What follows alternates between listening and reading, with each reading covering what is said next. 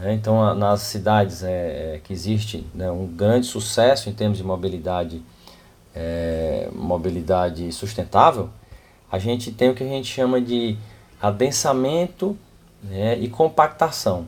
Né? Ou seja, a gente tem uma concentração de diversos serviços, incluindo habitação, né, moradia, recreação, ah, compras, né, shopping, tudo isso, né, serviços médicos, em áreas que, que são relativamente concentradas, próximas entre si.